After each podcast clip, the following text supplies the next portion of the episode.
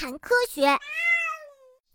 放学回家第一件事奔向厕所拉嗯嗯，还有一个秘诀就是什么都不能吃呀。那么现在我们就来说一说引起夏季食物中毒的细菌三剑客。抓贼呀！哎哎，别跑别跑！哎，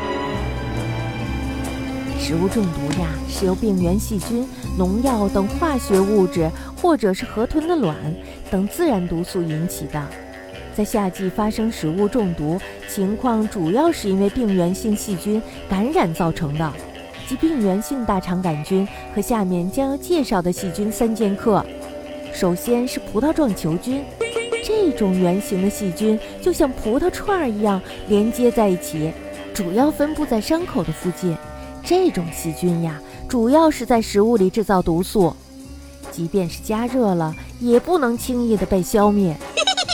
还有沙门氏菌，棒子模样的沙门氏菌是通过变坏的鸡蛋、鸡肉、牛奶、肉等媒介传染给人体的，而且还会通过家禽或者是宠物来传播呢。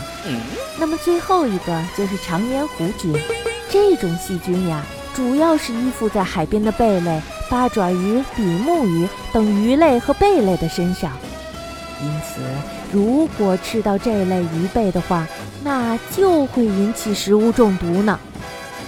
所以呀，小朋友们一定要注意，因为夏天快要到了，所以谨防病从口入。我太难了。那么，我们是不是可以把大肠杆菌通通杀光？啊，这可不行。为什么呢？因为大肠杆菌还可以帮助我们防止生病呢。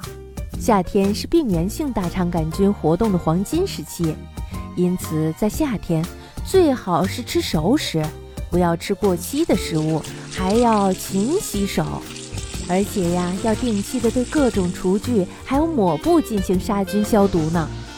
大肠杆菌生活在人或者是动物的大肠内，离开了大肠就不能再进行繁殖了。如果在食物或者是水中发现了大肠杆菌，这就说明呀，它们极有可能被人或者是动物的排泄物污染了，或者是被其他的病原性细菌污染了。因此，大肠杆菌还被称作测量食物和食用水污染程度的检察官呢。除此之外呀，我们还可以利用大肠杆菌来制造治疗糖尿病的胰岛素呢。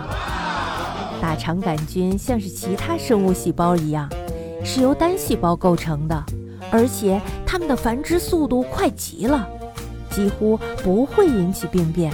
因此，大肠杆菌很久以前就被作为是一种实验器材，被广泛的应用于各种生物科学领域了。就像我们每一个人都会有优点还有缺点一样，大肠杆菌虽然能够引起疾病，但同时也能为人类做很多很多的好事儿呢。